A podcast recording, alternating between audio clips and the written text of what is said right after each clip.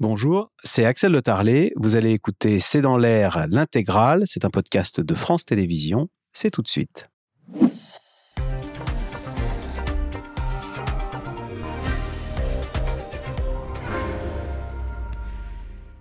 Bonsoir à toutes et à tous. La visite de Papendiaï, le ministre de l'Éducation nationale à Lyon, a dû être écourtée cet après-midi suite à un concert de casseroles orchestré par des opposants à la réforme des retraites.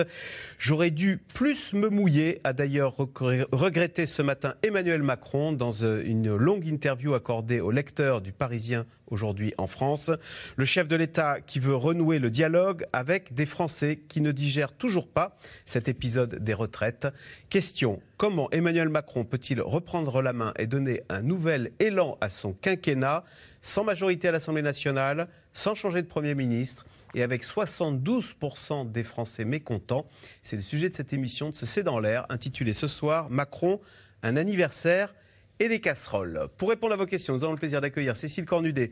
Vous êtes journaliste politique aux échos. Je cite votre dernier article 4 ans de mandat, combien de mois utiles Nathalie Moret, journaliste politique pour le groupe de presse régional EBRA. Je cite votre dernier article publié ce matin dans les dernières nouvelles d'Alsace. Macron, un anniversaire au son des casseroles. Olivier Beaumont, vous êtes grand reporter politique pour Le Parisien aujourd'hui en France, avec en une ce matin l'interview d'Emmanuel Macron qui a répondu à vos lecteurs. Votre livre, Chérie, j'ai rétréci la droite, coécrit avec Nathalie Chuc, et c'est publié aux éditions euh, Robert Laffont. Et enfin, Frédéric Dabi, directeur général opinion de l'Institut de sondage IFOP, votre dernière enquête pour le journal du dimanche montre que 72% des Français sont mécontents d'Emmanuel Macron et dont 47, donc près d'un sur deux, hein, très mécontents, en hausse de 7 points. Merci de participer euh, à cette émission en direct.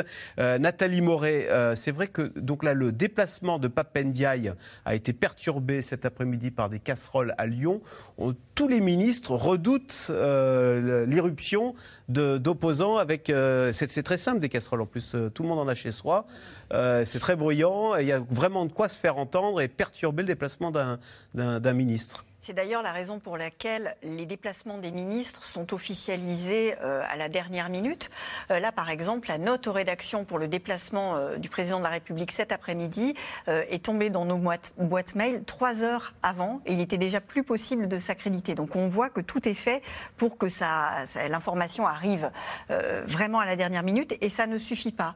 Oui, moi, ce qui m'interroge, c'est de savoir si effectivement on entre dans une ère des casseroles euh, pour longtemps ou si c'est simplement quelque chose qui est assez irruptif et qui finalement arrivera à s'éteindre, pourquoi pas à la fin de la semaine, avec la manifestation du 1er mai qu'on annonce euh, importante et qui pourrait être une sorte de baroud d'honneur euh, de, la révolte contre la réforme des retraites. J'ai pas la réponse. En tous les cas, c'est quelque chose qui est assez mal vécu au sein de, l'exécutif, cette histoire de, manifestation des casseroles. C'est quelque chose qui est interprété comme une réponse euh, politique, organisée par des, euh, par des, par des oppositions. Euh, c'est d'ailleurs pour ça que Emmanuel Macron s'est arrêté à Pérol la semaine dernière, juste après son voyage à Ganges dans l'Hérault, où il n'avait pas rencontré les manifestants, les manifestants. Et en rentrant sur Paris, avant d'aller à l'aéroport, il s'était arrêté dans, un, dans une petite ville qui s'appelle Pérol, justement à l'improviste, et là, il avait été bien accueilli. Donc on voit bien que le, le, le, président de la République est assez embarrassé par ces casserolades et essaye de, de, de, de, mettre en scène le fait que quand il rencontre les vrais gens, entre guillemets, bah, ça se passe plutôt mieux. Ces casserolades, alors c'est vrai que LFI appelle euh, à organiser une casserolade ce soir à 20h euh, devant les mairies. La CGT Spectacle prévoit un comité d'accueil pour la ministre de la Culture, Ima Abdul Malak, à la cérémonie euh, des Molières ce soir. Frédéric Dabi, quel est l'état de l'opinion? Est-ce que l'ambiance est aux casserolades? Bah, ces casserolades, comme vous dites, c'est le reflet d'un mécontentement intense des Français vis-à-vis de la réforme des retraites. Hein. Pour une majeure partie des Français, la page n'est pas tournée. Emmanuel Macron fait tout pour, avec le cap des 100 jours, avec une exposition médiatique très forte, intervention euh, présidentielle, déplacement sur le terrain, interview aux Parisiens, fait tout pour purger pour tourner la page. Les Français ne tournent pas la page. Donc ces casserolades, c'est le reflet de ce mécontentement qui touche de plein fouet le président, parce que je suis frappé par la, personnalisation euh, de la relation entre les Français et le président. Cette réforme des retraites, c'est moins les 62 qui deviennent 64 ans que c'est lui contre nous. C'est pas Papendiaï qui est visé là cet après-midi par les casseroles. C'est Emmanuel Macron. La colère est là. Les Français ne veulent pas passer outre pour l'instant. Mais est-ce que la réponse politique euh, attendue euh, par rapport à cette réforme des retraites, ce sont des vociférations et des casserolades Sincèrement, je ne le pense pas. Tous les indicateurs, euh, quand on regarde qui incarne le mieux l'opposition à Emmanuel Macron, qui pourrait constituer une alternative, bah, ce n'est pas LFI, ce n'est pas la NUPES qui émerge. On sait, c'est le Rassemblement national, c'est Marine Le Pen. Je pense que sur le court terme, cette volonté d'empêcher le gouvernement d'agir, comme vous le disiez tout à l'heure, euh, euh, Nathalie, euh, on avait voulu empêcher François Fillon empêtrer dans ses affaires dès la campagne, dès janvier ou février 2017, ça peut faire plaisir, ça peut faire sourire, mais en termes d'alternatives, en termes politiques, en termes d'opposition, les Français n'attendent pas une opposition faite de casserolades et de vociférations. Ils attendent un contre-projet, ils attendent une alternative, ils attendent euh, des critiques de fond. Ça me rappelle de manière euh, bruyante, encore plus bruyante, ce qui s'est passé à l'Assemblée nationale pendant les retraites, où très clairement, les Français, de gauche comme de droite, ont été très déçus du débat où c'était euh, la bordélisation, où c'était le tumulte, le bruit, la fureur et le fracas, plus qu'un vrai débat sur la réforme des retraites. Cécile Cornudet, est-ce à dire que c'est peut-être un peu tôt finalement pour Emmanuel Macron que d'organiser cette rencontre euh, cette volonté d'aller au contact des Français, parce qu'on le voit, la, marmite est encore bouillante et euh, il s'expose du coup bah, à des casserolades. Oui, il y a eu des débats autour de lui. À partir de quel moment il faut essayer de reprendre langue avec les Français? Après, il y a tout de suite euh, le, soupçon d'être enfermé dans le palais de l'Élysée. Donc, il a préféré cette stratégie que j'appellerais moi du punching ball. On met un punching ball au milieu de la colère, les gens se défoulent dessus et on fait le pari qu'au bout d'un moment, ils finiront par se lasser et d'arrêter de donner des coups de poing dedans. Je crois qu'on est là-dedans parce qu'effectivement, euh, c'est assez stérile. Ça, ne produit rien, à part du bruit, euh, les casseroles, si ce n'est énerver euh, Emmanuel Macron, mais peut-être aussi arriver à montrer que les oppositions ne sont pas très constructives dans un moment où lui essaye d'embrayer sur autre chose. Mais si vous voulez me faire dire que ce sera long, avant qu'il arrive à retrouver l'oreille des Français et à réenclencher la dynamique euh, de son quinquennat, oui, je pense que ce sera long.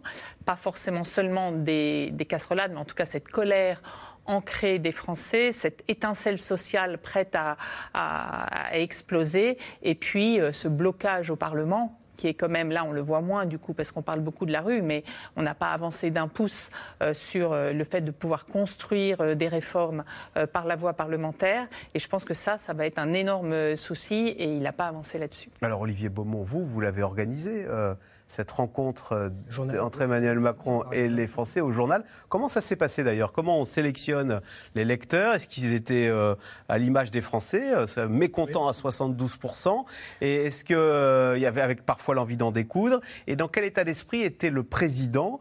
Est-ce que lui-même semblait affecté ou au contraire plutôt à retrousser les manches? Alors, face au lecteur, c'est un exercice assez connu. Hein. C'est une des marques de fabrique du, Parisien aujourd'hui en France. C'est pas le premier qu'on fait avec le président de la République. On a fait plusieurs, notamment au cours ces 12 derniers mois. Hein. Souvenez-vous cette fameuse phrase hein, sur les vaccins, les non-vaccinés, que j'ai pas fini de les emmerder. C'était déjà un face au lecteur qui s'était déjà passé au Palais de l'Élysée euh, en janvier 2022. Euh, euh, on avait fait la proposition à l'Élysée il y a déjà quelques semaines de ce format-là, puisqu'on savait qu'après la décision du Conseil constitutionnel sur la réforme des retraites, on savait que le président allait vouloir très vite euh, revenir sur les devants de la scène médiatique. Et dans ces cas-là, on sait que ça passe par des allocutions, ça passe par des interviews télévisées et aussi des interviews en presse écrite. L'avantage face au lecteur, c'est qu'il n'a pas en face de lui des journalistes, euh, tant pis pour nous, j'ai envie de dire, mais face à des, un panel représentatif euh, de, Français qui est constitué donc par, notre service communication notamment, puisqu'on a un, fonds de réserve comme ça de panélistes en perpétu, perpétuellement qui peuvent participer à des panels sur des sportifs, des stars du showbiz et des politiques aussi. Et donc, on a eu le go, pour tout vous dire, de l'Elysée 48 heures avant. Donc, il a fallu organiser assez rapidement ce panel qui, d'ordinaire, est un panel qui se fait plutôt autour de 6 sept invités. Euh, là, il y avait 11 personnes. Hein. Il y avait quand même une volonté quand même aussi du côté de l'Élysée euh, d'aller se les faire, ces Français. Hein. Et d'ailleurs, on le voit, cet entretien, euh, il a duré 2h30. c'est beaucoup C'est beaucoup. Honnêtement, en général, ça dure 1h30. avec Emmanuel Macron, ça souvent tendance à déborder un petit peu. Là, ça a duré 2h30 et on le voit hein, ce matin dans les, colonnes de notre journal. Euh, ils y sont allés, hein, nos, lecteurs, et dès la première question d'ailleurs, hein, quand euh, voilà, euh, notre première lectrice lui dit mais comment vous avez fait pour en arriver là? On lui parle de cacophonie, ou d'ailleurs, on lui demande, mais est-ce que là, vous faites pas même aussi une opération de communication en nous recevant à l'Elysée Donc, des lecteurs qui ne sont dupes de rien, qui sont allés chercher sur toutes les thématiques du moment.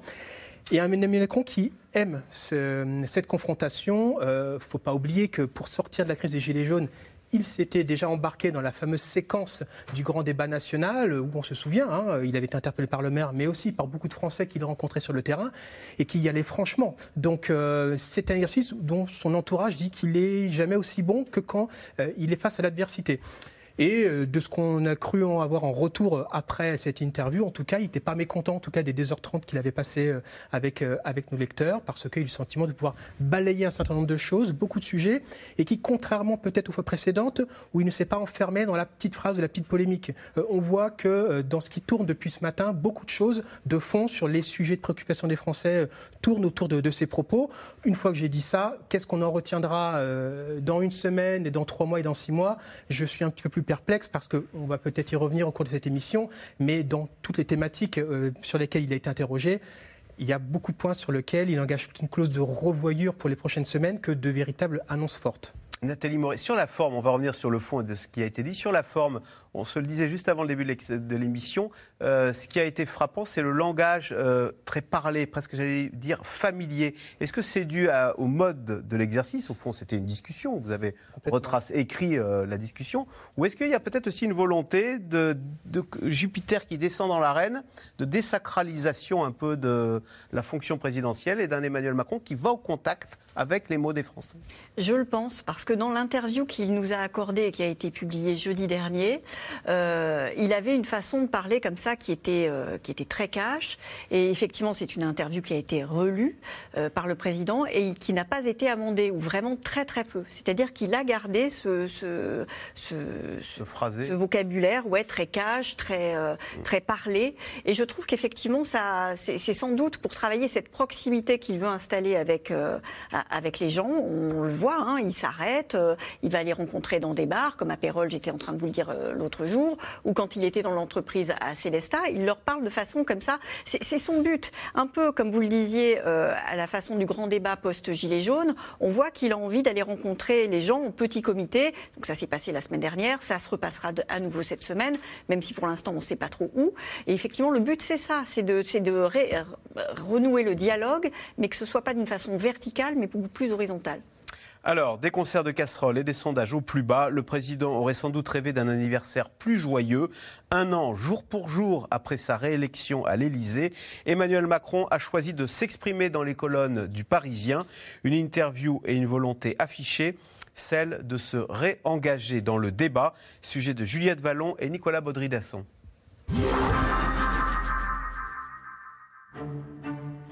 Un an jour pour jour après sa réélection, Emmanuel Macron s'offre une interview d'anniversaire.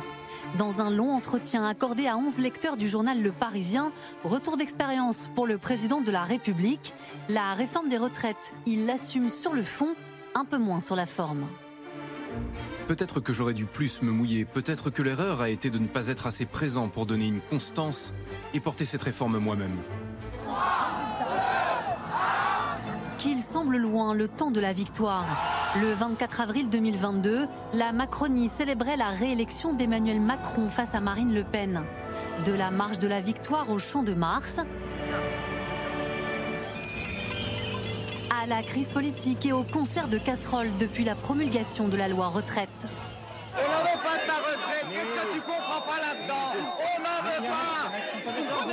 Non mais on n'en veut pas de ta retraite. Emmanuel Macron tente de faire bonne figure sur le terrain. C'est les casseroles qui feront avancer la France. Donc j'ai pas le droit de m'arrêter. Au programme, loi immigration, service national universel ou rénovation énergétique des écoles, il promet de grands chantiers à venir pour la suite de son quinquennat. Pas de quoi calmer les Français pour l'instant. Selon un sondage IFOP publié hier, 47% d'entre eux se disent très mécontents de leur président. Et du côté de l'opposition, on ne croit pas aux 100 jours d'apaisement promis par l'Élysée. Sa première année de ce nouveau mandat, je ne sais pas euh, pour vous, mais en tout cas pour beaucoup de gens peut-être qui nous regardent, ont paru comme une éternité. Euh, et en un an de mandat, il s'est passé déjà beaucoup trop de choses à un tel point que je pense que le compte à rebours est déjà lancé et que l'ère Macron est en train déjà de se terminer. On a l'impression qu'Emmanuel Macron lui-même est à bout de toutes les solutions, de tous les mensonges, de tous les dénis de réalité qu'il a pu raconter au pays, et qu'aujourd'hui, à part euh, allonger les phrases, utiliser beaucoup de place, il n'a plus grand-chose à dire au pays. Face à la montée du RN dans les sondages, et toujours dans son entretien aux Parisiens, Emmanuel Macron se présente comme seul rempart à la chef de file de l'extrême droite. Marine Le Pen arrivera si on ne sait pas répondre aux défis du pays et si on installe une habitude du mensonge ou de déni du réel. Encore faut-il réussir à convaincre, notamment les syndicats et plus particulièrement la CGT. Quand un lecteur du Parisien lui demande s'il a été blessé par l'emploi du mot LOL, utilisé par la nouvelle secrétaire générale Sophie Binet pour répondre à son invitation à l'Élysée, je pense que ce n'est pas un formidable exemple quand vous avez un responsable syndical ou politique qui a ce type de réponse. Le président de la République n'a peut-être pas l'habitude du franc-parler. Peut-être qu'il faut qu'il sorte davantage pour être habitué à ce type de formule. Euh, le problème, en fait, cette formule, c'est pas tant un trait d'humour qu'un euh, résumé de la situation. C'est-à-dire qu'on est confronté à une hypocrisie totale. Cet après-midi, le ministre de l'Éducation, Papendiaï, a dû annuler sa visite à Lyon pour des raisons de sécurité. Comme d'autres ministres la semaine dernière, il était attendu par une centaine de manifestants venus avec leurs casseroles.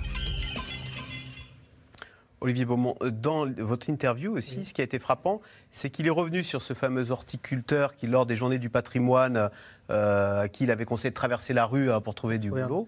Euh, un de vos lecteurs demande à Emmanuel Macron s'il regrette cet épisode. Pas du tout, je le cite. Euh, il s'en est pris à cet horticulteur. Hein. il, il, dit il n'a jamais traversé la rue, il a refusé plein de jobs et n'a jamais voulu bosser dans un autre secteur. Il l'a un peu enfoncé, ce pauvre jeune homme. Oui, alors deux choses. Euh, parce qu'effectivement, après cette fameuse séquence qui avait fait un, beaucoup parlé quand même à, cette époque, l'Élysée avait essayé effectivement d'essayer de, ce jeune homme à pouvoir trouver euh, un emploi, pas forcément dans la restauration, mais en tout cas essayer de sortir de sa situation. Euh, là, c'est très intéressant ce qu'il dit Emmanuel Macron, parce qu'effectivement, il règle ses comptes, mais il envoie aussi un message. C'est-à-dire que cet horticulteur, on est au début du précédent quinquennat, il incarne finalement ce discours aujourd'hui porté par Emmanuel Macron sur la place du travail, sur la valeur travail, sur le retour du travail et sur son objectif de plein emploi en France. Et quelque part, quand on revient aujourd'hui sur cette séquence a posteriori, ça corrobore finalement euh, quatre ans euh, auparavant ce que Emmanuel Macron veut faire aujourd'hui et l'image qu'il veut aussi laisser à l'issue de ce quinquennat. Donc là, il, en, il, fait, il va bien plus plus loin que de régler euh, ses comptes avec ça lui permet aussi de, de confirmer, de montrer qu'il y a une logique dans sa pensée et qu'il n'y a pas un opportunisme politique aujourd'hui à vouloir aller effectivement sortir du dossier retraite par la question du travail. Non, la question du travail, c'est un sujet central chez lui, c'est dans son ADN. C'est la question de l'assistanat, au fond, qui a derrière oui, question des classes moyennes. qui est évoquée dans Cécile Cornudet, c'est une façon de sortir de, sortir de cette crise des retraites en posant la question de la valeur travail Oui, en restant sur ses fondamentaux, que sont euh, l'emploi euh, et le travail, et en montrant qu'il peut encore faire des réformes. Une des réformes importantes à venir qu'il mentionne dans cette interview, c'est celle du RSA, pour accompagner, alors on ne sait pas jusqu'où ce sera obligé ou accompagner les, les, euh, détenteurs du RSA à retourner vers l'emploi. Il dit il y a une partie de ceux qui, de, des gens au RSA qui ne pourront pas, parce qu'ils sont handicapés ou pas, revenir vers l'emploi, mais il y en a une partie qui se fiche du monde. Il dit qu'il y a une, il, a une expression comme ça en disant là, il faut vraiment les pousser à reprendre un emploi parce que c'est un peu des emplois de confort. Alors, il reconnaît pas donc de faute sur l'horticulteur. En revanche, il y a une question sur, quand vous avez parlé des gens de rien, est-ce que c'était sont rien dans les gares. là, il dit alors là, oui, c'était une énorme erreur, etc. Donc il est toujours dans le même temps et il fait des mea culpa, mais jamais euh, totalement non plus. Il, il avait été suivi par les Français sur la phrase dont vous parlez s'agissant de l'horticulteur. Les phrases d'Emmanuel Macron, c'est vieux comme le monde. Hein. Sa première prise de parole avant qu'il soit euh, président de la République, c'est européen, les ouvrières de Galles qui n'ont pas le permis, qui certaines qui pour certaines sont euh, illettrées. C'était sa première prise de parole, il s'était euh, excusé. L'opinion publique, au moment de l'affaire de l'horticulteur, traversait la rue pour trouver un travail, mais a suivi massivement, était d'accord avec cette idée, sauf avec l'idée d'Emmanuel Macron. Oui, sauf les 25-30 ans, la génération de l'insertion qui peine à s'insérer, parce que tout cela, déjà, c'était un contexte où le chômage avait fortement décru en termes de préoccupation pour les Français. Il y avait la petite musique, maintenant de plus en plus forte, des emplois non pourvus. Et quand on interroge les Français euh, sur euh, la fameuse phrase que l'IFOP pose depuis une vingtaine d'années, une trentaine d'années, les chômeurs pourraient trouver du travail s'ils le voulaient vraiment. On est passé au moment où Laurent Wauquiez, qui parle du, cancer de, du de l'assistanat, lance cette phrase à un petit 50%, à quasiment trois quarts des Français. Et c'est majoritaire à gauche. Donc il avait de ce point de vue-là bien senti le pays. Par contre, ceux qui ne sont rien, ça a encore plus euh, enraciné l'image d'un président déconnecté, arrogant, qui ne connaît pas la vie des Français. Donc ces petites phrases, ça fait partie de lui. Ça a quand même, ça a quand même euh, permis, vous parliez du sondage JDD qui n'est pas très bon avec ce 47% de très mécontents, c'est son record. Même euh, au moment des Gilets jaunes, il avait moins de rejets, si je puis dire, épidermiques. Mais quand même, ses déplacements sur le terrain où il montre un certain panache, un certain courage pour sa base, lui a permis de garder son socle. Il a toujours trois quarts de son électorat du 10 avril 2022 qui lui est favorable et il progresse à droite, mais le chemin est très long parce que le voir sur le terrain, c'est aussi réactiver cette relation de plus en plus envenimée, envenimée, avec les Français. Alors, et on précise d'ailleurs qu'on voit certains manifestants s'en prendre à Emmanuel Macron de façon très familière. Il faut savoir qu'attention, euh, il y a trois manifestants euh, qui vont être jugés en septembre prochain, alors parce qu'ils avaient fait des bras d'honneur et insulté le président, et donc ils seront poursuivis pour outrage à personne dépositaire euh, de l'autorité publique, parce que Frédéric Dabi, la personne d'Emmanuel Macron, c'est plus que son action, c'est la personne hein, qui est au centre de ce qu'on certains appellent la, détestation. Ah, mais complètement. Dans l'enquête IFOP JDD dont vous parliez, il y a une partie euh, qualitative où on pose des questions ouvertes. Vous nous dites être mécontent ou satisfait d'Emmanuel Macron. Qu'est-ce qui explique cela? Moi, j'étais frappé de voir qu'il n'y avait quasiment rien en dehors de la réforme des retraites. Même l'inflation, le pouvoir d'achat était euh, très fortement atténué dans les discours. Et sur les retraites, on ne parlait pas de la réforme du 62-64 ans, mais on parlait surtout, les Français mécontents, parlaient d'une forme de surdité d'Emmanuel Macron. Il n'écoute pas la rue, il n'écoute pas les manifestants, il n'écoute pas les syndicats, il n'écoute pas les Français, même au travers, des sondages, une sorte de drôle de mise euh, en abîme, il n'écoute pas les partis d'opposition. C'est en cela que on est dans un drôle de mandat qui commence à peine, qui n'est pas mort-né, mais qui est mal-né, mais qui, pour beaucoup de Français, est un mandat de 10 ans. Et quand on parle de fin de règne, j'ai envie de nuancer. On a toujours dit que c'était très difficile euh, un second mandat. François Mitterrand, en son temps, Jacques Chirac-Rélu avaient réussi à créer une sorte de différenciation entre le premier et le second mandat. Ils sortaient tous les deux de la cohabitation. La nomination de Michel Rocard avait fait du bruit. Même celle de Jean-Pierre Raffarin avait aussi suscité un certain euh, écho on a vu une sorte de continuité fâcheuse qui fait que, comme le dit Manon Aubry tout à l'heure, c'est ce que nous disent beaucoup de Français. Il n'y a pas, il n'y a pas eu euh, d'oscillation, de différenciation qui fait que l'ambiance de, fin de règne s'installe alors qu'il lui reste 4 ans, il a la durée. Et Nathalie Moret, est-ce que si le problème d'Emmanuel Macron, c'est qu'on a l'impression que le pouvoir est très tout remonte à sa personne. Et ce matin, dans l'interview, euh, il était à noter que euh, Elisabeth Borne, elle a fait l'objet à peine d'une phrase, elle est comme un fantôme. Euh, alors si, il a dit quand même, elle a ma confiance, elle fait bien son travail dans un moment difficile pour le pays. Point. Et c'était quasiment mot pour mot ce qu'il m'a répondu lors de l'interview qu'il nous a donnée la semaine dernière. Tout ça sans citer son nom. Hein. Il ah cite la fonction, la première ministre. Et quand, on est premier, quand on est Elisabeth Borne, comment on reçoit qu'on lit la double page On dit tiens, moi je fais une phrase? Ah bah, je pense qu'on tousse un peu. Euh, mais j'allais dire que je ne suis pas sûre qu'Elisabeth Borne soit, évidemment qu'elle doit être touchée par ça, mais euh, Elisabeth Borne, il faut avoir conscience que c'est une ingénieure et donc c'est une femme de mission.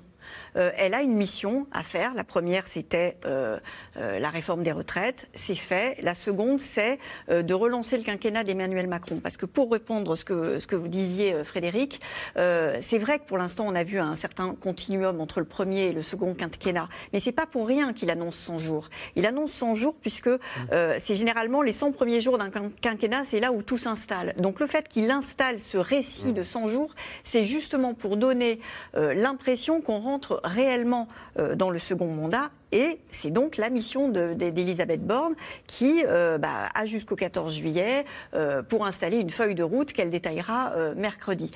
Est-ce qu'elle a une durée de vie au-delà des 100 jours? Je lui ai posé aussi la question la semaine dernière et il a gentiment éludé. Ce qui n'est pas bon signe?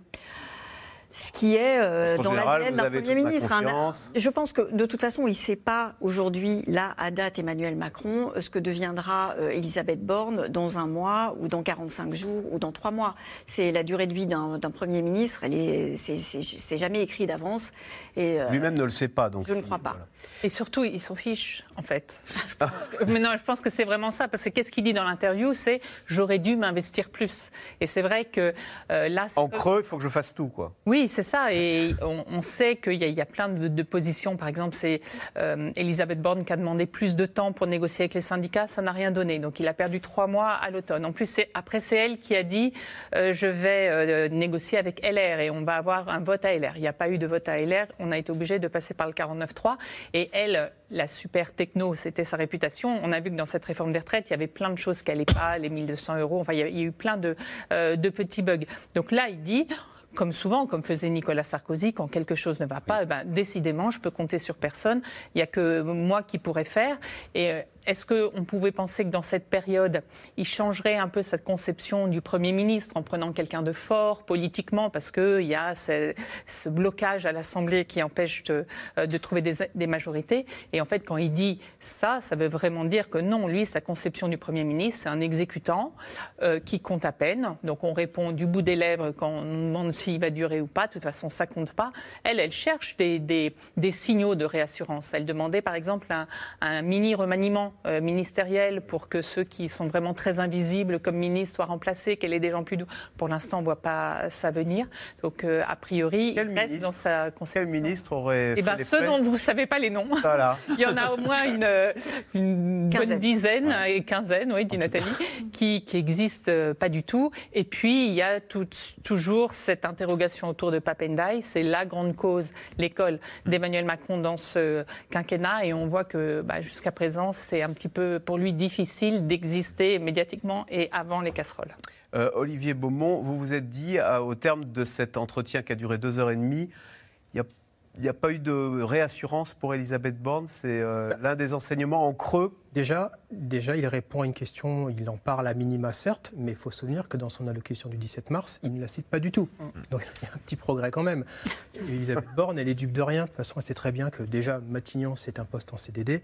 Et encore plus là, quelque part, les 100 jours actent la fin presque de son mandat à Matignon, c'est-à-dire que, enfin son mandat, c'est pas un mandat à Matignon, mais que grosso modo, après le 14, entre le 14 juillet et puis la rentrée de septembre, on peut supposer, on peut supposer qu'il y aura un changement de Premier ministre à ce moment-là. Il veut encore sonner du temps parce qu'effectivement, Emmanuel Macron, c'est pas quelqu'un, c'est quelqu'un qui décide au dernier moment. Euh, encore plus quand il s'agit du choix des femmes et des hommes. Il n'aime pas changer, oui. Voilà, exactement. C'est quelqu'un qui est très mauvais en termes de ressources humaines, qui n'aime pas se séparer des gens, quand bien même il peut avoir des désaccords politiques. Et puis Elisabeth Borne, elle est encore très pratique et très utile à la place à laquelle elle est aujourd'hui, parce que il y a quand même une information majeure dans cette interview, c'est la question du projet de loi immigration que le président de la République veut remettre sur l'établi en tant que projet de loi, que texte à part entière et non pas un texte saucissonné comme il l'avait laissé entendre Oui. il y a quelques jours.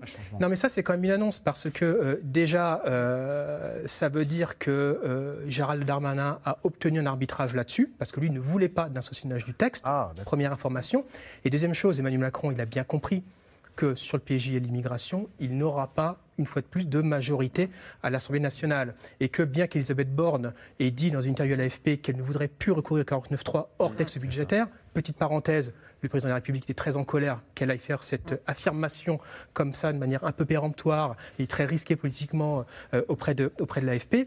Il doute bien que, quelque part, Elisabeth Borne, euh, si le texte, puisqu'il l'idée c'est qu'il soit débattu euh, d'ici cet été, on peut très bien imaginer quelle est, euh, malgré tout, l'obligation d'avoir recours au 49.3. Vaut mieux utiliser un 49.3 avec une première ministre. Donc elle se en fin de déjugerait règne, elle-même. hein. En fin de règne, plutôt que d'aller cramer, pardon, excuse-moi l'expression, un ministre, un premier ministre qui vient d'arriver et se prendre tout de suite le mur d'un 49.3 dans l'hémicycle et qui serait en fait tout de suite décrédibilisé euh, à peine arrivé à Matignon. Euh, tout cela, euh, Nathalie Moret, est-ce que ça donne quand même pas l'impression d'un président qui est seul, qui a une communication donc euh, compliquée avec sa première ministre? On n'a plus du tout cet effet de bande de la Macronie qu'on avait lors du premier, du premier quinquennat.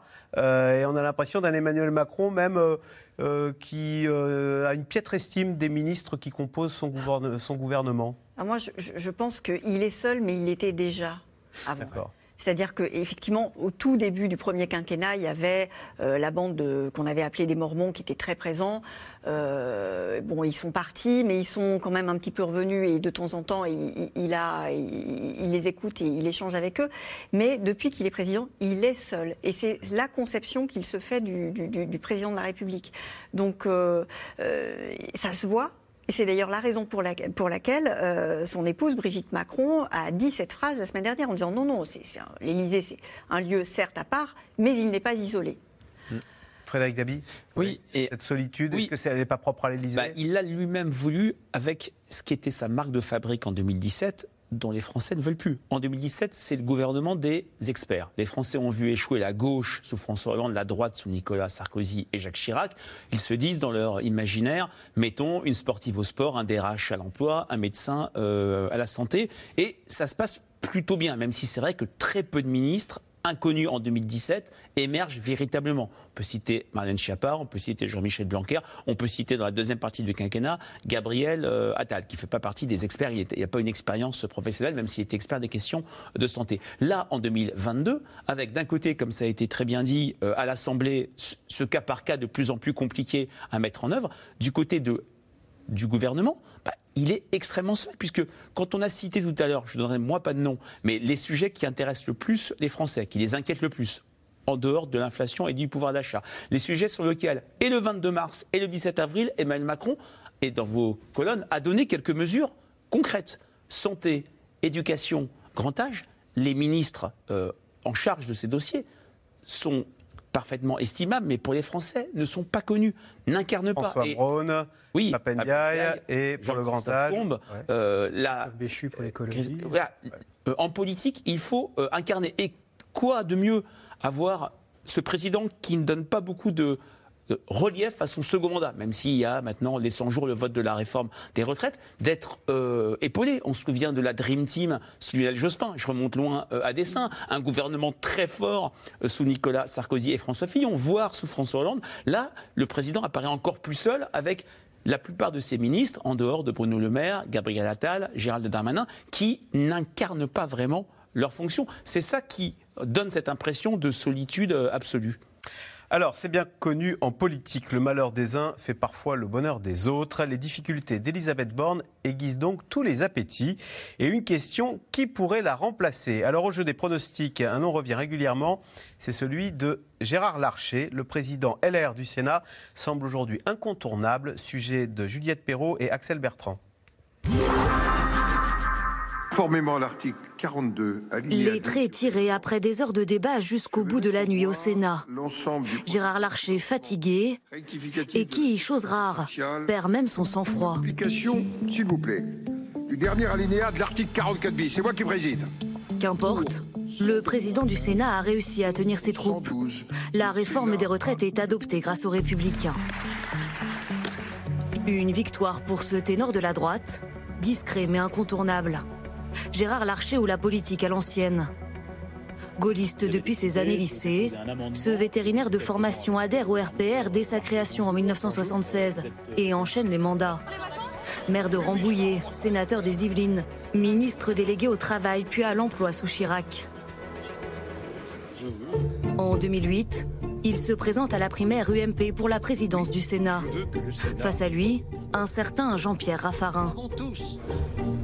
Gérard Larcher est élu dès le premier tour et joue la carte de la modestie.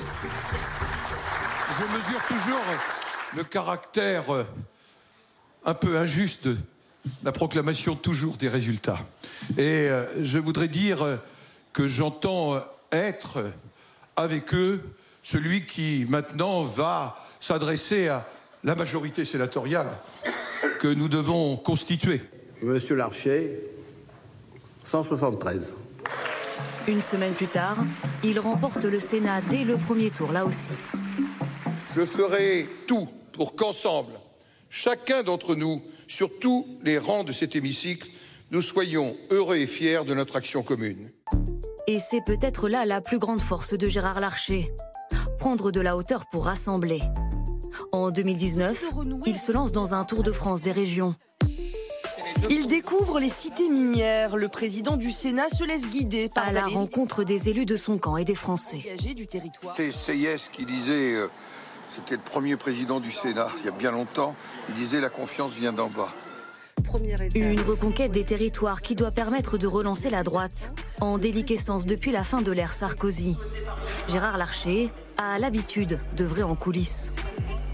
Lorsque Jacques Chirac et Édouard Balladur s'affrontent en 1995, il soutient Balladur, mais achète un téléphone pour continuer de parler à Chirac.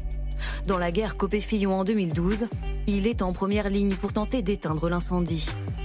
Quant à ceux qui prendraient des libertés à l'image d'Aurélien Pradier sur les retraites, il n'hésite pas à les recadrer en public. Je dis Aurélien, euh, à Aurélien Pradier euh, qu'il appartient à une famille politique qui a défini un, un certain nombre de, de valeurs. S'il se sent vraiment de notre famille politique, eh bien, il doit à un moment prendre la décision de voter la loi. Un chef de file très respecté. Pas de critiques virulentes de la part de la gauche. Et l'oreille de l'Élysée. Gérard Larcher est reçu par Emmanuel Macron et Elisabeth Borne, alliés de circonstances de la majorité sur la réforme des retraites. Au Sénat, je vous le disais, depuis quatre ans, euh, nous pensons indispensable de sauver le système par répartition. Mais le président du Sénat peut aussi hausser le ton, notamment sur la méthode Macron. C'est une crise de gouvernance. Euh, et la manière de gouverner d'Emmanuel Macron est, est interrogée par cette crise, comme elle l'avait été au moment des Gilets jaunes, comme elle a été à un moment de la crise sanitaire. C'est aussi une crise liée au déficit du dialogue social. Alors le nouveau et l'ancien monde peuvent-ils cohabiter? Gérard Larcher pourrait-il devenir le prochain Premier ministre? Pour euh, gouverner, il faut une majorité, Hmm. il faut un projet. Vous, vous l'avez il au Sénat, faut la majorité. Un contrat. Euh, et euh, aujourd'hui, ces conditions ne sont pas réunies. Aujourd'hui, je ne dirais pas oui. Pas oui, mais pas vraiment non. Comme toujours l'art de l'équilibre, qui explique peut-être sa longévité politique. Alors, Cécile Cornudet, est-ce que ça pourrait être une solution pour Emmanuel Macron pour euh, commencer le nouveau quinquennat? Alors que Gérard Larch- Larcher ait tout fait pour que ça puisse être une possibilité, ça c'est sûr. C'est le plus roué des hommes politiques, Gérard Larcher. On se souvient peut-être, mais dans le dernier quinquennat, il était très critique. C'était vraiment le premier des contre-pouvoirs. Et depuis ce nouveau quinquennat, il a bien vu que Emmanuel Macron n'avait pas la majorité. Et il s'est dit, euh, peut-être qu'à un moment du quinquennat, il aura besoin de quelqu'un de droite qui lui apporte les élus de droite. Donc je pense qu'il est dans ce calcul. Pas tout de suite, parce qu'en septembre, il y a les élections sénatoriales. Mais là, dans euh, la réforme des retraites, on voyait des images de Elisabeth Borne avec Gérard Larcher. C'est lui qui a été à la manœuvre pour essayer de, de faire un accord entre LR, alors ça n'a pas marché, entre LR et euh, l'exécutif sur les retraites. Donc il a, fait, il a rendu ce service à Emmanuel Macron. Du côté d'Emmanuel Macron, donc il a besoin d'une majorité. Mais d'abord, Gérard Larcher, il vient du Sénat. Et donc, il ne connaît pas forcément les députés LR. Et on a vu combien ils étaient divisés et totalement euh, inconséquents. Il disait une parole un jour, il ne la tenait pas le lendemain. Donc, est-ce qu'il a euh, la maîtrise des élus euh, à l'Assemblée nationale? C'est pas évident. Et puis, il faudrait, pour cela, qu'Emmanuel Macron change de conception de Premier ministre. On disait qu'il avait pour, pour l'instant toujours considéré que c'était un exécutant et que c'était lui qui était en première ligne. Gérard Larcher, ce serait pas un exécutant, ce serait quasi une cohabitation. Quel serait son intérêt? Lui, il peut pas se représenter, Emmanuel Macron. Donc, il a quatre ans euh, utiles devant lui à pouvoir euh, marquer le pays. Je le vois pas, à l'heure qu'il est, déléguer son pouvoir, même si ça sera très compliqué d'avancer à l'Assemblée. Mais Nathalie Moret, euh, vous aussi, on peut lire dans l'attitude de Gérard Larcher qu'il en a envie de Matignon, parce qu'on parle souvent de l'enfer de Matignon. Beaucoup y pensent et beaucoup scrutent la place d'Elisabeth Borne, sans le dire officiellement. Alors moi j'ai lu l'interview que Gérard Larcher a accordée à- aux Parisiens la semaine dernière et la question lui est posée. Et il répond euh, les conditions ne sont pas remplies. Excusez-moi, mais il répond pas ah non, il en est hors de question, je ne suis dans l'opposition. Non, il dit les conditions ne sont pas remplies. Pire, il dit ce qui ne va pas. Il dit qu'il y a des désaccords, euh, notamment en dépenses publiques, décentralisation, régalien. Donc, il acte en trois points ce qu'il faut changer. Et enfin, dernière phrase, il dit Moi, mon horizon, c'est les sénatoriales de septembre, point barre. Traduction on verra à partir du mois de septembre. Moi, j'avoue que je ne croyais pas trop à cette hypothèse pour les raisons, euh, Cécile, que vous venez d'énoncer. Mais quand je vois euh, cette euh, réponse de Gérard Larcher, je me dis, tiens, j'ai l'impression qu'il y pense. Et finalement, bah oui, il est très roué, c'est un politique connu de tout le monde, respecté de tous. Et surtout, il est président du Sénat depuis des années. Qu'est-ce qu'il peut espérer de plus? Rien s'il était Premier ministre, c'est vrai que c'est quelque chose de, qui, irait, qui, terminerait, j'allais dire, pardon de le dire comme ça, mais euh, superbement bien sa carrière politique. Donc peut-être que dans son esprit, il y pense. En tous les cas, moi, la réponse qu'il a fait euh, à votre confrère, je crois que je ne sais plus c'était euh, la semaine dernière, je me suis dit, tiens, oui, il y hmm. pense. Voilà. Et l'idée, ce serait d'amener au moins les 40 députés qui LR qui n'avaient pas voté euh, la censure pour faire tomber Elisabeth Borne. Hein. Absolument. Il n'y a pas de majorité euh, absolue à l'Assemblée nationale. Emmanuel Macron en a besoin, il est en train de réfléchir. bon, qui peut me les apporter? Alors, Olivier Beaumont, question de Marie euh, à Paris qui vous pose cette question, parce que c'est une hypothèse qui a circulé et qui circule. Et pourquoi pas Nicolas Sarkozy comme Premier ministre? Il y a plusieurs euh, euh, articles de presse qui évoquent cette piste. Oui, alors je vous avoue, je suis assez circonspect quand même sur ces Ah, ça sera un coup, là hein. Oui, alors, non, mais franchement, je n'y crois pas du tout. c'est que la politique est horreur du vide. Donc, dans ces moments-là, les hypothèses parfois les plus farfelues peuvent sortir du chapeau. Euh, déjà, il faut juste comprendre la psychologie de Nicolas Sarkozy. Euh, déjà, il faut savoir que quand on rencontre Nicolas Sarkozy, euh, il, tient à ce qu'on lui salue toujours d'un Monsieur le Président de la République. Je ne vois pas demain Monsieur le Président de la République se faire rappeler Monsieur le Premier ministre. rien que cet argument-là, il balaye tous les autres. et puis franchement, Nicolas Sarkozy, du haut de son Aventin, son bureau de la Réunion Roménil, avec ce sentiment de retirer encore parfois quelques ficelles.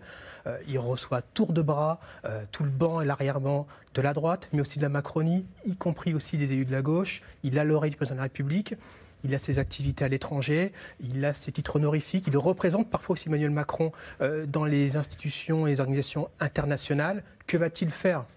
Que va-t-il faire? À aller comme ça dans l'enfer de Matignon, pour reprendre cette expression, effectivement, aller les mettre dans le cambouis franchement, il n'y a aucune, aucune, aucune hypothèse. Je rebondis juste sur l'hypothèse de Gérard Larcher, quand même, pour, pour appuyer, pour apporter un autre élément, un dernier élément. Effectivement, Emmanuel Macron, il est à la recherche d'une personnalité idoine peut-être à droite, effectivement, pour, pour la suite de ce quinquennat.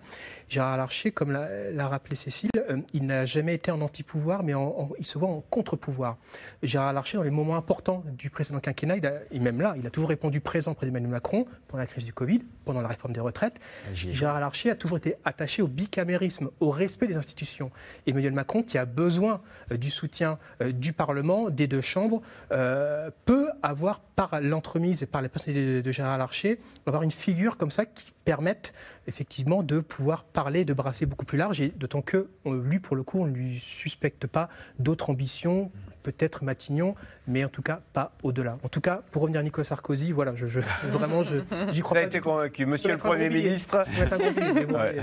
Euh, Frédéric Davy, alors on parlait de de trouver une personne qui serait capable de ramener ses 40 députés de droite, mais aussi beaucoup pensent, j'imagine, à l'élection présidentielle de 2027, où Emmanuel Macron ne pourra pas se représenter. Ça veut dire qu'il y a toute une partie de l'aile droite de la Macronie qui va être en déshérence, euh, qui pour récupérer euh, à la fois euh, ces, personnalités de droite, pour les fédérer, et pour récupérer cet électorat de droite qui devra se trouver un un nouveau héros pour 2027 C'est drôle, c'est le décalage entre la droite, canal historique, euh, LR, en difficulté parce que cette tripartition du champ euh, politique entre le, bloc central, la NUPES et le RN la condamne à être une force d'appoint, mais comme ça a été très bien dit, une force d'appoint qui pourrait être indispensable pour sortir de la logique du cas par cas. Mais aujourd'hui, la droite, euh, ça se passe à droite, ça se passe partout, ça se passe nulle part. Il y a une droite qui soutient Emmanuel Macron, on l'a vu dans les enquêtes encore de ce dimanche. Il y a une droite qui est très tentée par le vote euh, RN. Et puis, il y a une droite qui plébiscite Édouard Philippe. Une enquête IFOP pour Paris Première, l'émission Ne nous fâchons pas.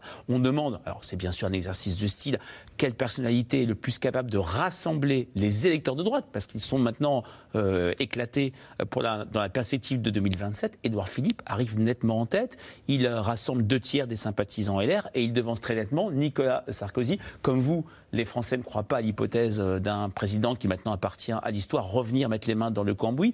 Xavier Bertrand fait un score assez intéressant auprès des sympathisants de droite et sympathisants. Et c'est intéressant son interview dans Le Monde où il conseille à Emmanuel Macron d'être dans un état de cohabitation. Il intériorise le fait que Emmanuel Macron, comme euh, Jacques Chirac, comme euh, François Mitterrand, devrait vivre une sorte de cohabitation euh, intérieure. Et pour pouvoir sortir du capaca, pour pouvoir sortir de l'incarnation très malaisée de beaucoup de ministres, appeler quelqu'un de chez LR qui permettrait de donner une majorité plus cohérente, puisque on a vu pendant le premier quinquennat sur des grandes réformes, du point de vue de l'opinion publique, une sorte de sainte alliance LR, LREM qui soutenait comme un seul homme toute une série de réformes. Là où le bas blesse, où cette théorie peut être un peu plus fragilisée, c'est qu'on a vu pendant la séquence retraite la droite être laminée entre la droite du Sénat et la droite de l'Assemblée nationale. Chez les sympathisants LR eux-mêmes, un sur deux favorables à la réforme. Mais en tout cas, aujourd'hui, l'homme qui rassemble la droite n'est pas chez LR, c'est très clairement Édouard Philippe. Alors, même le président le souligne, le Rassemblement national pourrait être le grand gagnant de cette crise politique, quitte à recruter directement chez ses adversaires. Laura Rado et Marion Devauchel ont rencontré des jeunes LR qui, vous allez le voir, euh, préfèrent le parti de Marine Le Pen, euh, pour qui le parti de Marine Le Pen n'est clairement plus infréquentable. On regarde.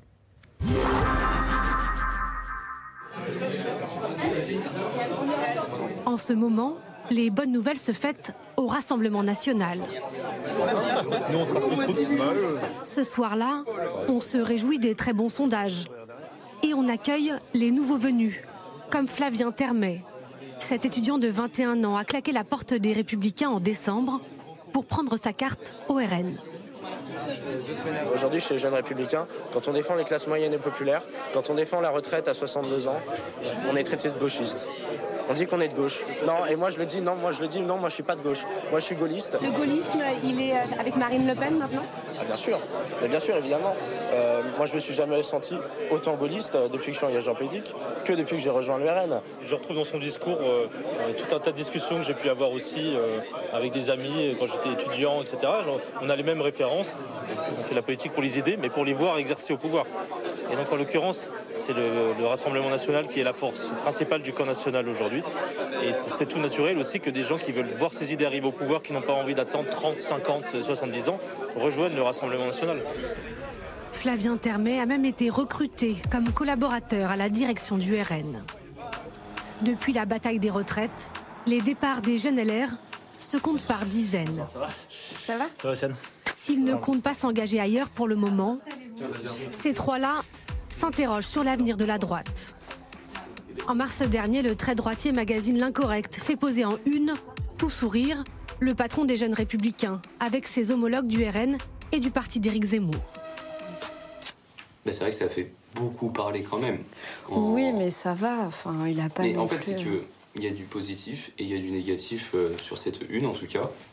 Une couverture qui choque certains ténors LR, pour qui l'extrême droite reste infréquentable et qui creuse encore un peu plus le fossé générationnel à droite. C'est plus quelque chose qui attire. Aujourd'hui, euh, qu'on le veuille ou non, et peu importe ce qu'on en pense, ils ont quand même 80 euh, députés à l'Assemblée nationale. Donc, il y a un moment donné, il faut aussi comprendre pourquoi les Français ont élu autant de députés de, ce parti-là. Et donc, discuter, c'est aussi comprendre. Qu'est-ce qu'on appelle fréquentable aujourd'hui? Moi, encore une fois, je pense que discuter avec le RN, avec toute autre partie politique qui rentre dans le champ républicain, euh, c'est pas un problème en soi. Au contraire, ça, ça mène du débat, c'est quelque chose de bénéfique pour la démocratie. la nuit. En pleine tempête, eux ne veulent pas quitter le navire. Mais jusqu'à quand? Bonjour. Dans la section LR d'Evreux, la colère monte contre une direction parisienne jugée responsable du fiasco. Pas assez claire et parfois trop conciliante avec Emmanuel Macron. On a besoin de gens qui vont défendre une droite indépendante, droite dans ses bottes, claire dans ses convictions et qui sait où elle veut aller. Aujourd'hui, on est à 4% à la dernière présidentielle et parti comme c'est parti, je vois pas comment est-ce qu'on pourrait remonter. Qu'est-ce qui se passera la prochaine fois? On risque de perdre des députés à l'Assemblée nationale, on risque éventuellement de même pas avoir de députés au Parlement européen. Enfin, il faut réagir, il faut un électrochoc parce que sinon, euh, bah, c'est une mort lente qui, euh, attend le parti et c'est triste. Marine Le Pen n'a sans doute pas cette inquiétude. Selon un récent sondage, si le premier tour devait avoir lieu aujourd'hui, la candidate du RN arriverait largement en tête avec 31% des voix. Cécile Cornu, des questions de Sébastien dans le Calvados. Plus Emmanuel Macron parle, plus Marine Le Pen se tait et engrange des intentions de vote je rajouterais, plus Emmanuel Macron parle, plus euh, la NUPES fait du bruit et des casseroles, plus Marine Le Pen se tait et plus elle engrange. Elle euh, prospère manifestement à l'ombre euh, de cette extrême gauche très très bruyante qui fait de l'obstruction à l'Assemblée, qui euh, conspue les institutions. Elle elle, se, elle forge par contraste une image de respectabilité qui respecte les institutions, euh, raisonnable, euh, qui, qui, ne va pas brûler les voitures dans la rue comme elle dit. Donc oui, elle engrange. Est-ce que, au bout du compte, ça se traduira en intention de vote? On est très très loin de l'élection présidentielle et à un moment ou à un autre, on lui demandera bah, qu'est-ce qu'elle pense, qu'est-ce qu'elle a dans le ventre, est-ce qu'elle est toujours est-ce que voilà, les gens la voient ou pas euh, comme compétente? Est-ce qu'elle a progressé? Là, aujourd'hui, on peut absolument pas dire ça. Mais en contraste avec les autres, c'est sûr qu'aujourd'hui, c'est elle qui marque des points et que euh, les macronistes sont totalement tétanisés, ne savent pas comment, vous vous battez contre quelqu'un qui ne dit rien? C'est très compliqué, c'est pire qu'une savonnette, quoi. C'est, c'est le vide. Alors là, ils sont en train de mettre en place des structures au groupe des députés macronistes à l'Assemblée et au parti de riposte systématique dès qu'elle dira quelque chose, ils vont commencer à riposter. Mais c'est très tard pour commencer à le faire, je trouve. Et, et Nathalie Moret, chez les LR, on s'inquiète de voir ainsi, comme on le voyait dans le reportage, des jeunes militants de droite basculer à l'extrême droite, quitter le parti et aller chez Marine Le Pen? Je vous rappelle que euh, la section jeune euh, de l'île-et-Vilaine s'est sabordée. Elle n'existe plus. Et ils sont. LR et, LR, oui. Et les, euh, ils sont allés chez le Rassemblement national. Pour eux, la, pour les jeunes LR, une partie des jeunes LR, la vraie droite, c'est le Rassemblement national. Et quand vous allez dans les meetings et que vous parlez aux jeunes LR ou aux jeunes RN, moi je suis stupéfaite. Ils ont le, les mêmes mots le même vocabulaire. Euh, je perçois assez peu la, euh, la différence. Euh, le Front républicain, c'est quelque chose qui ne parle absolument plus aux jeunes LR pour une raison simple. Ils ne savent pas qui est Jean-Marie Le Pen. Jean-Marie Le Pen est un repoussoir euh, pour les plus de 40 ans, 50 ans, j'allais dire, ceux qui l'ont connu à la tête du Rassemblement national, euh, du Front national, mais euh, les jeunes républicains, ceux qui aujourd'hui ont 25 ans, bah, ils se trouvent dans une formation politique où ils militent pour des valeurs de droite et où ils n'ont pas connu, ils n'ont pas été au pouvoir depuis 10 ans. Euh, et aujourd'hui, il regarde euh, l'état des forces politiques et il voit, euh, ça a été dit dans le reportage, le Rassemblement national, quasiment 90 députés, eux 60 et qui sont divisés. Donc d'un côté, vous avez un groupe solide qui ne bouge pas, qui a l'air soudé et qui, et qui vote comme un seul homme. Et de l'autre, vous avez un groupe parlementaire où il y a plusieurs courants, où effectivement, comme vous l'avez dit tout à l'heure, c'était ingérable. Donc quand vous êtes un jeune militant et que vous portez des valeurs de droite, vous vous posez la question une fois, deux fois, trois fois. Et puis vous voyez la une de l'incorrect où il y a l'union des droites. L'union des droites et vous vous dites, ben voilà, et vous passez, et vous, et vous passez de, de, de, de l'autre côté. Frédéric Dabi, ça veut dire qu'il y a de nouvelles terres de conquête pour euh, Marine Le Pen, la jeunesse, etc.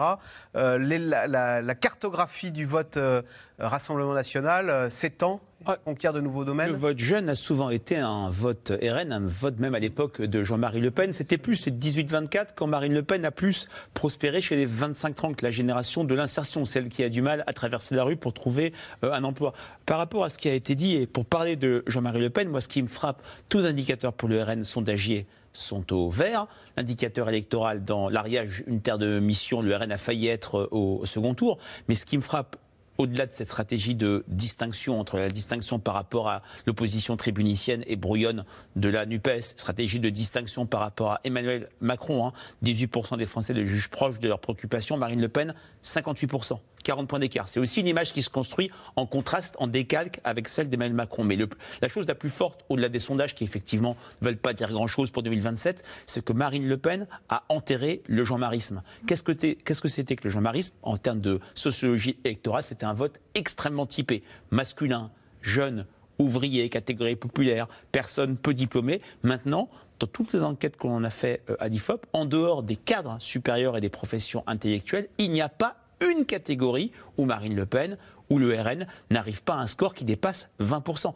Et c'est une structure, il faut le dire, ça peut surprendre des plus de 40 ou des plus de 50, qui, de an, qui s'apparente à une structure de parti de gouvernement. C'est en ça que le RN apparaît comme une alternative, mais 4 ans, c'est long, même si Marine Le Pen a un avantage énormissime, c'est le cycle euh, électoral en dehors d'une possible euh, dissolution, il n'y aura pas d'élection intermédiaire terrible pour le RN, comme les régionales de 2015 ou celles de 2021, où des régions leur étaient euh, promises et finalement rien ne s'était passé, ce qui décourage beaucoup de militants, beaucoup de sympathisants. En tout cas, c'est compliqué d'être favori pendant 4 ans.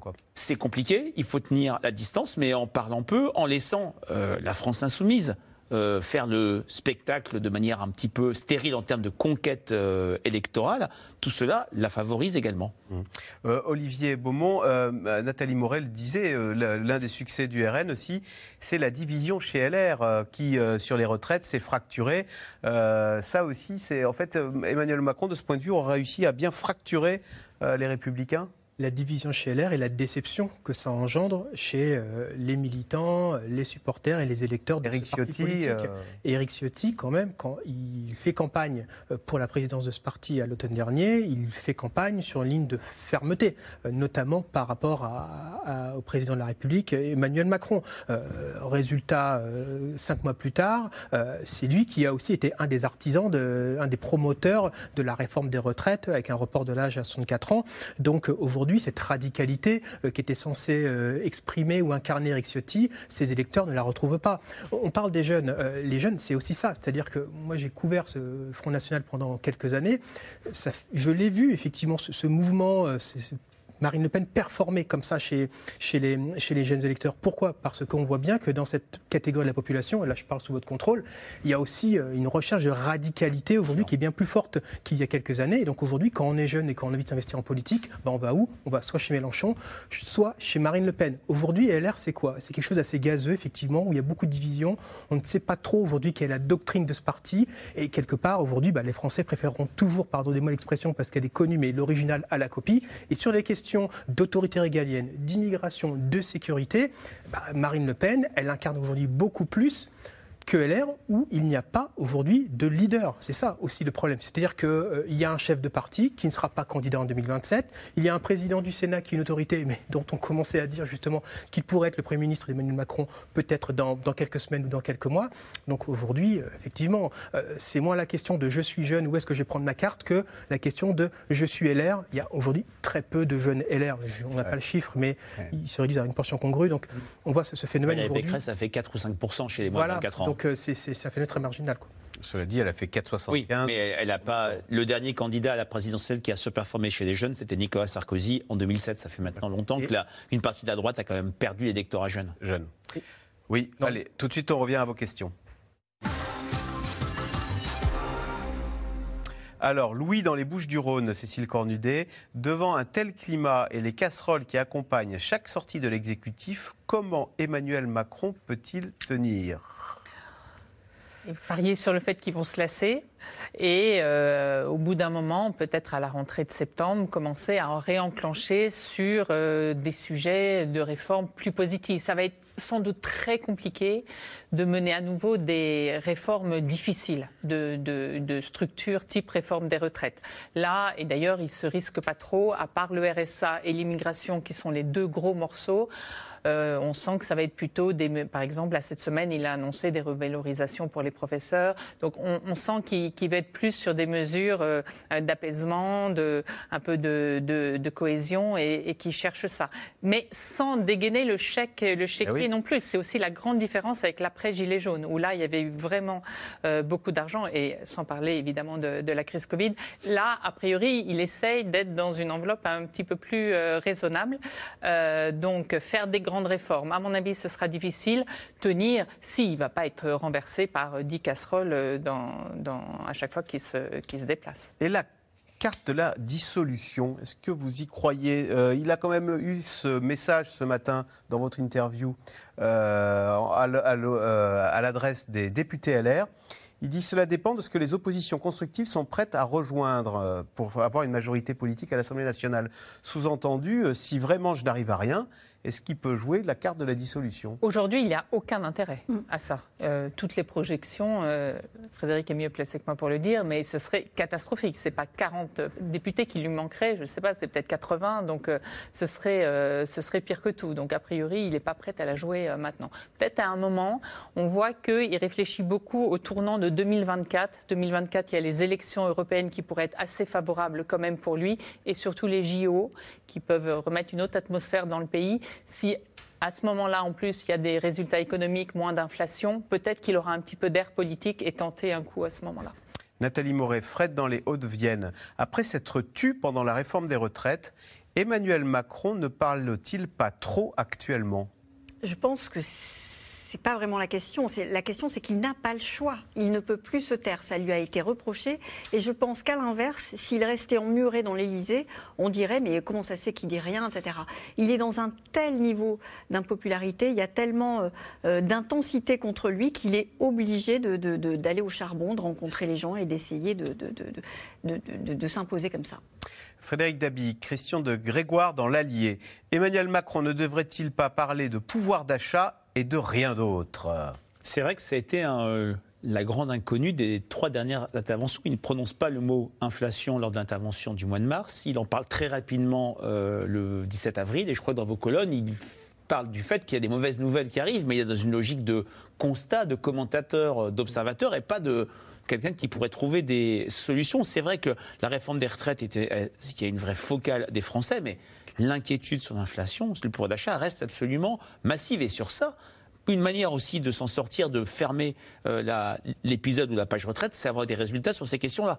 Qu'est-ce que c'est difficile dans ce contexte budgétaire, comme disait Cécile Cornudet, contraint, où le chéquier n'est plus possible. Mais en tout cas, ça va être de plus en plus, ça va revenir comme le sujet de l'heure. Il a quand même parlé en dehors de l'inflation, de sujets qui sont au cœur des inquiétudes françaises. Hein. Santé, éducation, grand âge. Il n'est pas, si je puis dire, à côté de la plaque, mais difficile de réenchanter euh, le politique, de, de, montrer que lui, comme président, lui président, peut changer la vie, peut peser sur le cours des choses, s'il n'aborde pas le sujet le plus euh, brûlant de l'heure. Et je partage ce que dit votre euh, téléspectateur. Grégoire, dans la... Alors, à sa décharge, il invite les syndicats, les partenaires sociaux à une grande négociation oui. sociale sur le travail et sur le pouvoir d'achat, sans tabou ni limite. Donc, dès qu'ils veulent, ils peuvent commencer euh, ce travail. Et c'est vrai qu'aujourd'hui, il devancerait en mettant des propositions de pouvoir d'achat sur la table. On dirait, bah alors, euh, oui, la place à la négociation? Ouais. Donc, je crois qu'il faut peut-être attendre un petit peu négociation. Olivier Beaumont, notre président, ni de droite ni de gauche, va-t-il devoir encore se droitiser s'il veut obtenir le soutien des républicains? Bah, c'est très compliqué puisque se droitiser, euh, on va en avoir la démonstration dans quelques semaines normalement avec ce fameux projet de loi immigration. On voit que ça suffira pas à convaincre euh, les députés des Républicains pour le soutenir. Donc euh, se droitiser, j'ai envie de dire, il n'a fait que ça depuis qu'il est élu en 2017. Et, mais essentiellement, Emmanuel Macron, il parle à cette droite. et puis il a une forte pression aussi hein, de cette gauche de la Macronie. On parlait tout à l'heure du, du, casting de Matignon. on revient sur l'hypothèse d'un Gérard Larcher par exemple. Je pense qu'il y en a beaucoup ah oui. au sein de son entourage sur l'aile gauche qui ont une vraie influence, y compris dans son cercle rapproché, qui ne voudront pas euh, entendre cette petite musique. Donc, quand Gérald Darmanin émet des regrets sur, pour ne, sur le, le, mariage pour tous, c'est une façon de dire euh, je peux, je veux avoir un brevet de Matignon. Il y pense? Il... Gérald Darmanin, il y pense, mais il n'y pense pas pour tout de suite. C'est-à-dire que Gérald Darmanin, il se dit que sur un concours de circonstances, 2027 pourrait peut-être se jouer pour moi. En gros, si Edouard Philippe n'y allait pas, euh, si. Bon, bref. Et dans ce cas figure-là, la case Matignon un an avant ou six mois avant ou un an et demi avant pourrait être intéressante. Mais la case Matignon, aujourd'hui, à l'instant T, avec les crises à gérer, pour Gérald Darmanin, qui est quelqu'un qui ne manque pas d'ambition, on le sait tous, c'est pas le bon timing. Mais évidemment qu'il y pense. Euh, la loi sur l'immigration pourrait-elle être adoptée en ayant recours au 49.3 C'est Fred en Haute-Vienne qui pose la question. Oui. En tout cas, Gérald Darmanin, il y a eu une réunion de ministres avant l'allocution d'Emmanuel Macron lundi dernier. Euh, Gérald Darmanin a dit pourquoi pas l'adopter par le 49.3. Aurore Berger, la présidente du groupe des députés à l'Assemblée, a dit oui, pourquoi pas. Euh, Elisabeth Borne a mangé son chapeau. Étaient absolument consternés et Emmanuel Macron n'a pas euh, clos le débat. Donc ça peut encore. Après, politiquement, ce sera très très lourd à porter. Bien, merci beaucoup d'avoir participé à cette émission. Bonne soirée sur France 5.